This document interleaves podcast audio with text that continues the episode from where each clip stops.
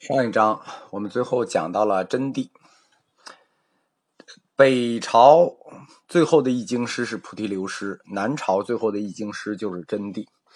为什么最后特别谈到真谛？不光是因为他是中国四大译经师，也是因为自觉贤把瑜伽行派引入中国之后，又过了一百年，经过学人的不断消化和完整，最后到了真谛翻译之后，就。正式确立了瑜伽行派的前半部分。为什么说是瑜伽行派的前半部分呢？是因为到唐僧的时候又重译了瑜伽行派的书，但提出的观点恰恰是相反的。所以说，这在后来佛教的研究史上产生了是否有两个无著世亲的怀疑。真谛主要译著的。是瑜伽行派的世亲无著陈那，在当时没有译法称，因为瑜伽行派有四位大师嘛，前面的是世亲无著兄弟俩，后面是陈那，陈那再传再传法圣，一直译到了陈那。但是瑜伽行派的这套体系，我们称之为大乘有宗体系。我们要知道，在大乘。分两个宗，叫大乘空宗和大乘有宗。所谓大乘空宗，就是中观学派；大乘有宗，就是唯识学派。大乘有宗和当时陈朝推崇的三论成实的空宗学说是有很大的抵触的。所以，当真谛译出了这个大乘有宗之后呢，他受到官方的激烈排斥，所以导致一是战乱，二是因为他也受到排斥。所以他终生都在浪迹天涯。他的代表作《摄大乘论》《俱舍论》《大乘唯识论》啊，这都是如雷贯耳的书。真谛传播的，最终确立了瑜伽行派在中国的共同命题，就是唯识无境，唯识无尘。他就与一百年前。觉贤和法显义的大般涅盘经的佛性说遥相呼应了，以后就成为了中国佛学思潮的主流。到唐僧的时候，有一个跟他几乎是完全相反、相反的，也是世亲与无入的学说译出来了，但后来并没有形成主流。译经活动到此就结束了。整个南朝和北朝之间如此多的学生，如此多的论述，从头我们讲了四讲，我们最后给大家归类一下，整个南朝和北朝有多少个学派呢？有七大学派，这七大学派代表了不同的佛教哲学理论。我们按时间和影响顺序说，第一个学派是三论派。所谓三论，是指鸠摩罗什所译的中论、百论、十二门论。如果加上他自己写的贾托龙树写的大智度论，那也可以称之为四论。这就是大乘空宗，又是大乘中观学派的基本著作。我们要记住，中观学派是空宗。这实际是魏晋以来般若学的变形和延续。到了隋初，吉藏就以三论命宗。最早研习三论的，实际是鸠摩罗什的弟子僧绪、僧肇、谭颖。赵论，我们前期谈到的赵论，就是三论宗的经典。他们这几个人的思想，因为他们原来都是和鸠摩罗什在一块在长安，所以他们的思想又称关中旧义。随着这个战乱，就是我们说的这个战乱，呃。就是刘宋攻到了长安，三论的重心就转到了南朝。大概在梁初的时候，僧朗就在今天南京郊区的栖霞精舍（舍山栖霞精舍），实际就是今天的栖霞寺，开始弘扬三论。今天的栖霞寺仍然是中国佛学院南方研究生院，当时就在这儿研究三论，这里就成了。梁陈两代三论学的重镇。三论学有一个什么特点呢？他们特别好争辩，争斗，因为他们的那个理论很有意思啊。我们不是说三论空宗的立宗方法是什么呢？只破不立，所有的事儿他都破，所以他们特别好争论。他们的共同点就是用二谛和中道去统摄全部佛学。唯一不同的可能是说，他们对二谛和中道的解释，每个人可能有一点不同。二谛说和中道观是中观学派把世间和出世间连接起来的纽带。我们不是说吗？出世间的就是真谛，世间的就是俗谛啊，他们就连接起来了，是认识论上的彻底空观。认识论上，他们认为什么都没有，就是他们的真谛；而实践上，他们又以实用原则为第一，就是俗谛，就是想怎么着就怎么着，又以实用原则为第一，为一体的这么一个核心观。第一个学派就是三论派，第二个学派就是我们说的法显和觉显，在健康译出了《大般尼恒经》之后引起的，叫涅盘学派。当《涅盘尼恒经》译出来的时候。首先注意到《涅盘经》佛性思想对清除佛教传入中国几百年以来，在教徒中那种怀疑论和虚无论，对清除这种怀疑论和虚无论有重大意义的人是谁呢？恰恰是鸠摩罗什的弟子，我们说的中国第一个佛教思想评论家僧绪，而着重去发挥涅盘佛性论的，也是他的弟子道生。慧朗、道朗，这事就非常有意思了。鸠摩罗什生前是坚定的大乘中观派，但是他的弟子到后来就全部转向了涅盘说。啊，当然了，也不能说全部。呃，僧肇他们那一支仍然坚持了关中就义，但是像道生、慧朗他们就转向了佛性论。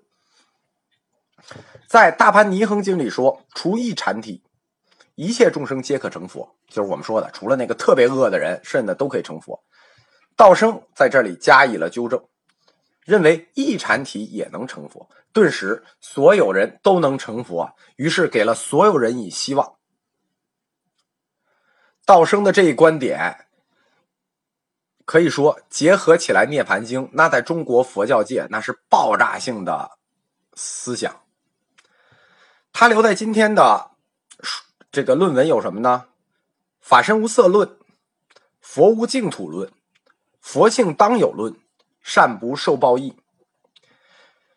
文章虽然我们没看，但我们可以从论题里就可以推知，道生他已经把成佛的根据移植到了个人内心的自我完善，但是他仍然受到他师傅鸠摩罗什的影响，他贬低偶像崇拜。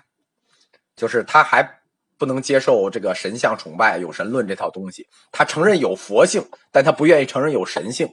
他仍然贬低偶像崇拜，然后这个不承认净土信仰。他对中国佛教，就是道生这个人对中国佛教有一个特别长久的主张，一直到今天。我在开始提过。因为中国佛教史涉及的人物很多，我们只介绍具有吉尼斯性质的人。道生对中国佛教影响最深的就是一句话：“顿悟成佛意。”什么意思？自道生开始，你一禅题，你罪恶的人，你放下屠刀，你就成佛意了。为什么呢？它是有理论依据的。道生认为，真理这个东西，它是个整体，它是不可分割的。就不是说真理还分层儿，真理还分阶段啊，真理还分一节两节、一章两章，真真理就是个整体，就是个球，它不能分割。你要不然就不悟，你要一悟就顿悟，它不容阶段。所以考虑到你要不然就把握真理，要不然就完全不把握真理，谈不上说我把握了百分之三十，还有百分之七十不把握。道生认为这事儿不靠谱，他认为顿悟成佛，所以这个主张。对中国影响极深，他后来是禅宗的一大支派。第三个学派是发端于道安的毗昙学。我们谈过，毗昙学是什么？对论，下定义，像字典一样，不再用六家或格义去来解释佛经，而是下定义，是像萨特的存在与虚无一样，他拿三分之一的书去给你定义存在。或像斯宾诺莎一样，他每一个要说的词，他都先给你做大量的定义。皮谈就是这么一种定义式的东西。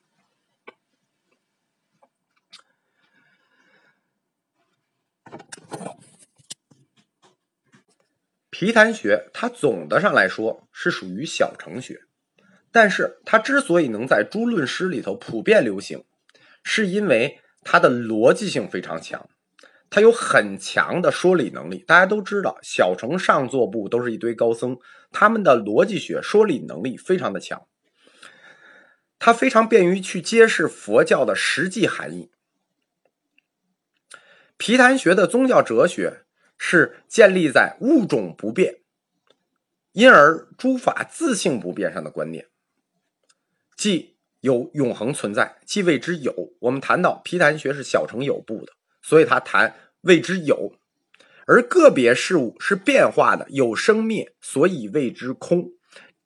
他就彻底就是从小乘学定义了有与空，就是不变的是有，不变超时空的恒在是有，而变化的是空，又叫无常空或因缘空。皮昙学就是我们最早谈的小乘的三世因果、业报轮回。生死神不灭，这些基本的佛家信条，在这里头，我们插一个小故事。《金刚经》作为今天非常普及的经书，当时译出来并不是一座重要的经，但是在智藏和尚为梁武帝受菩萨戒的时候，曾经为梁武帝和皇太子讲涅槃。他每次讲经之前诵读《金刚般若经》。作为消灾解难、趋吉化凶的佛教法门，自此以后，《金刚经》在中国就上升成为了俗道上下普及率最高、影响最广的佛典，是从此开始的。这是一个谈到的《金刚经》的小故事，因为它跟《涅盘经》是挨着的，所以我们放在这个地方讲。第四个学派是地论师，我们说过。这个从世亲无著的实地论传进来的，以地论为基础的，就叫地论师。地论师是瑜伽行派的，它本身分为南北二道，但是他们对心性的差别解释很大。前面我们谈过，因为在实地论里头，世亲并没有说明世界的究极本源是阿赖耶识还是自性清净心，所以。历时百年，大家就在争论这个问题。北道地论师把世界的最高本源归结为具有杂染性质的阿赖耶识，就是说这个心有有脏有干净。所谓众生有佛性，是指必须要经历后天的修行熏习，最后才能成佛。所所以当时叫做当场之说，而南道。地论师把世界的最高本源归结为清净阿赖耶识，或者说叫如来藏，就是说我们本来的心是清净的，只要使本来的清净心得以显现，即可成佛，即称为现常之说。这实际后来就隐喻到禅宗的明镜亦非台的故事，到底本心是自性清净的，还是本心是？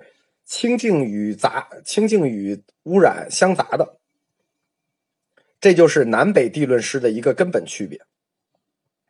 第五个学派是社论师，社论跟地论是相辅相成的。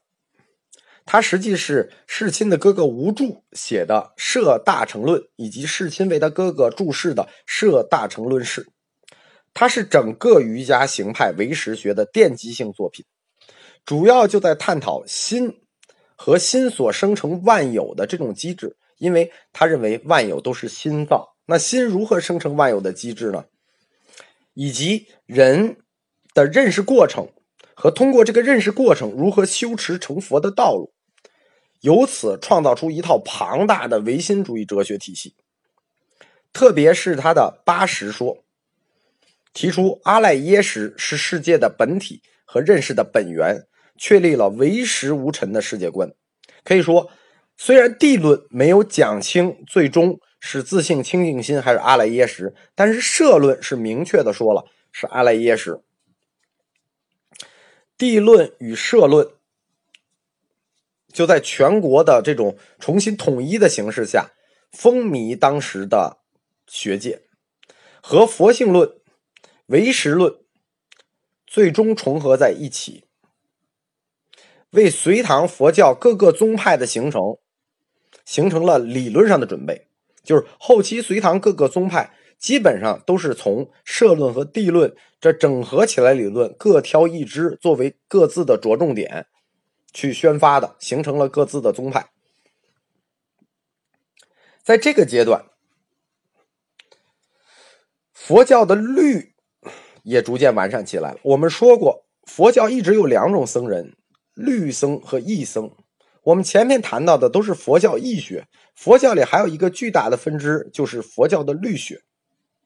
所谓佛教的律学，就是戒律。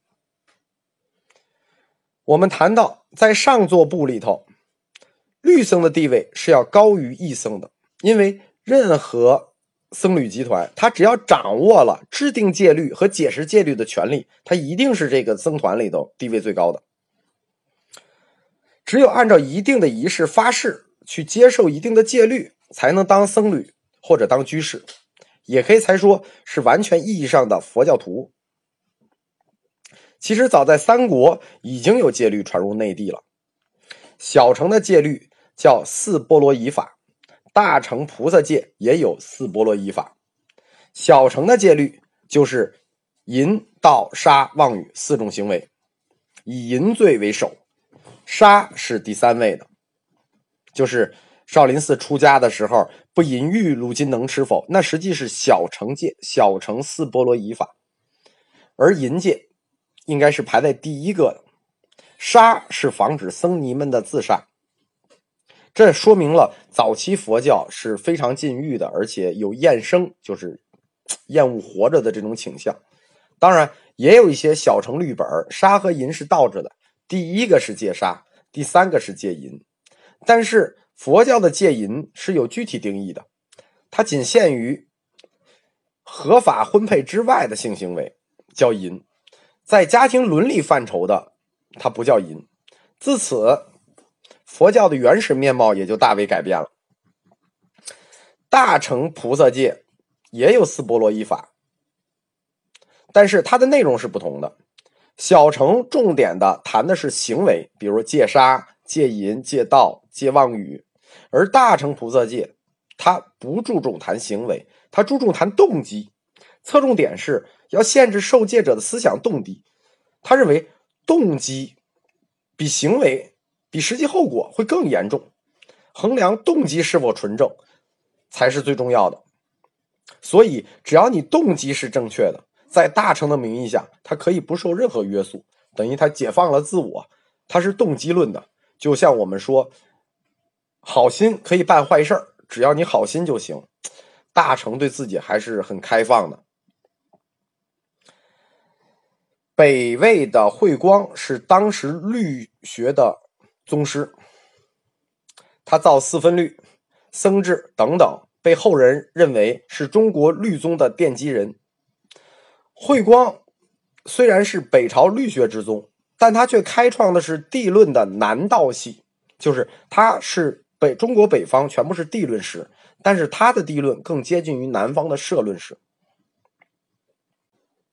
律学和义学的对立，其实是南北朝佛教内部的纷争里头重要的一个，它里头也有很多故事，我们就不大讲了。但当时律僧和义僧还是有很多地方有矛盾的。比如律僧只吃义僧，他的很多说法都是荒诞；而义僧呢，也只只吃律僧，说地狱不烧世呃智人，汤走不不煮般若，反正也是蔑视戒律。第六个学派是禅师派，大家注意，这是禅师派，不是禅宗，因为禅学是魏晋文士比较注重的这个比较注重的这个修行。所以，到晋宋的时候，禅智双修、禅智并重，就在僧侣中占了主导地位。当时又有觉贤慧观传的佛大仙的五门禅，所以以禅立宗，企图用禅来统摄佛教的一切行为就出现了。禅学在此也逐步的独立起来，形成了与易学鼎立的另一股力量，就是当时已经有三股力量鼎立了，就是佛教易学、佛教禅学和佛教律学。禅学的一大特点是能神意惑众，因为你坐禅嘛，就有一些神意的表现，所以他在普通群众中间就有影响力，而且一些著名的禅师往往能聚拢很多人。引起官方的特别注意。在官方支持的禅法之外呢，还有很多鲜为人知的禅法在民间流行。比如著名的菩提达摩，就是我们说的少林寺开山祖。关于菩提达摩的事迹是不可考的，因为后人记录是非常矛盾的。包括少林寺把他追溯为自己的祖师也是不可信的，因为在唐初有人把他与僧稠并提。说他们是南北朝后期两大影响最大的禅僧团，但是僧稠是非常明确的少林寺僧人，并且是少林寺武学的奠基人，就是僧稠的禅是少林寺的禅，但是我们从很多书里说，菩提达摩又是少林寺武僧的奠基人，实际僧稠才是少林寺武僧的奠基人。中国有。武术三祖之称，就是武当山的张三丰、少林寺的僧稠和峨眉山的司徒悬空，号称中国三三祖武术三祖。而当时僧稠就是少林寺武僧的首领。僧稠在北魏，特别是北齐，权力熏天。他已经从民禅上升为了官禅，他的禅法是四念处，和五门禅一样，是属于一类小乘禅。而菩提达摩以四卷《楞伽经》传法，崇尚虚宗，就是做闭关。他鄙视什么不净观啊、苦等观呀？他在思想倾向上与僧稠是对立的。就是如果传说是正确的，那这两位禅僧都是少林寺的。传说达摩以二入四行教人。不仅重视坐禅，更重视教理。他要求弟子通过闭关识自本真性，就是通过看墙看到自己的真本性，在实际上达到一种无爱憎、无得失、超越一切的这种精神境界。但是如果从中国佛教的历史记载上来看，这是不太可信的。他和他的弟子在北朝活动。但是受到官禅的排斥和迫害，就是说他实际是受到了僧稠的迫害，于是就开始向南流动，成了唐代禅宗的先驱者。有宗派，就肯定有论战，当宗派多了，论战自然就多了。佛教这些宗派不光是内部的论战，它还和当时中国传统文化。产生了强烈的交涉。我们知道，在魏汉时期的佛教，它实际是依托于传统文化，都是依托于儒道两家的经典，从里头找到一些佛教应该在中国传播的一些证据。从三国开始，佛教和道教在宗教观上开始分家了。为什么他们要分家呢？因为佛教主张是有生必有死。他的最终理想是无生，就是不再生了；而道教主张的是长寿，以不死为目标，他们的目标就不同，所以他们必然出现分家。而正统的中国儒家思想，实际是始终的佛教传播的主要阻挠力量，因为道教在中国的力量不是很大，在中国知识分子中占统治地位的是儒家思想，它才是真正阻击佛教传播的阻力。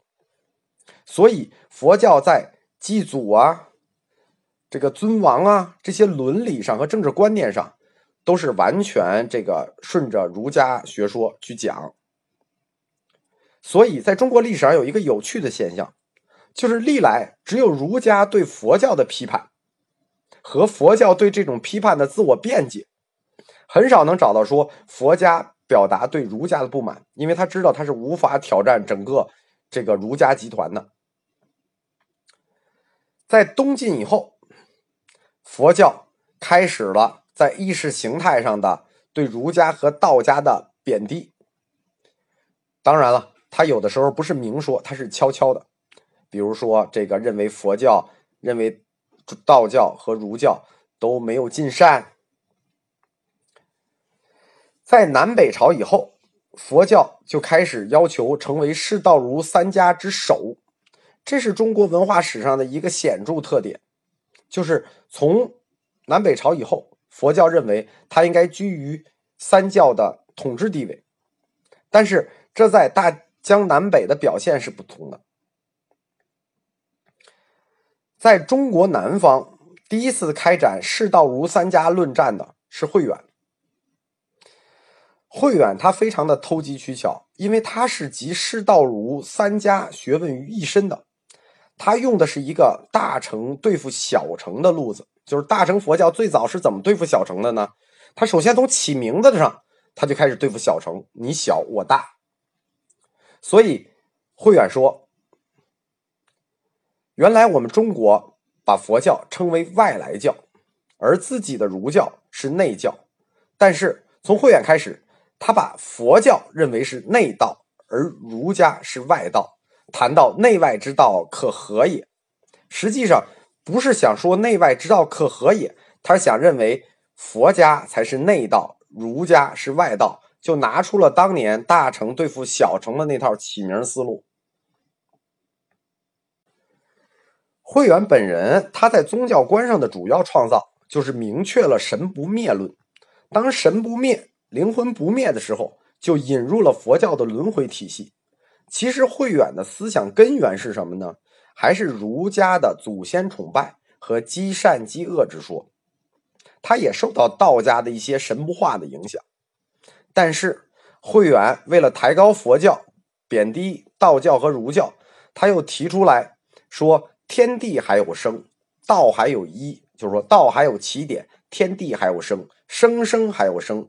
但是佛教它没有起点，它是生生不断的，所以它比儒教、它比道教要好，要先进。这种说法就立刻遭到了儒道两方面的强烈反对，所以神灭还是神不灭，成了刘宋学术界或者说南北朝学术界最热烈讨论的话题之一。这个时候有一个词。跳出来了，对后世影响很大。就是在这中讨论中间有一个词或者是一个概念跳出来，对后世影响很大，就是性灵说。佛教率先提出了性灵学说。在这里头，我们不得不提一下，在中国历史上最著名的神灭论。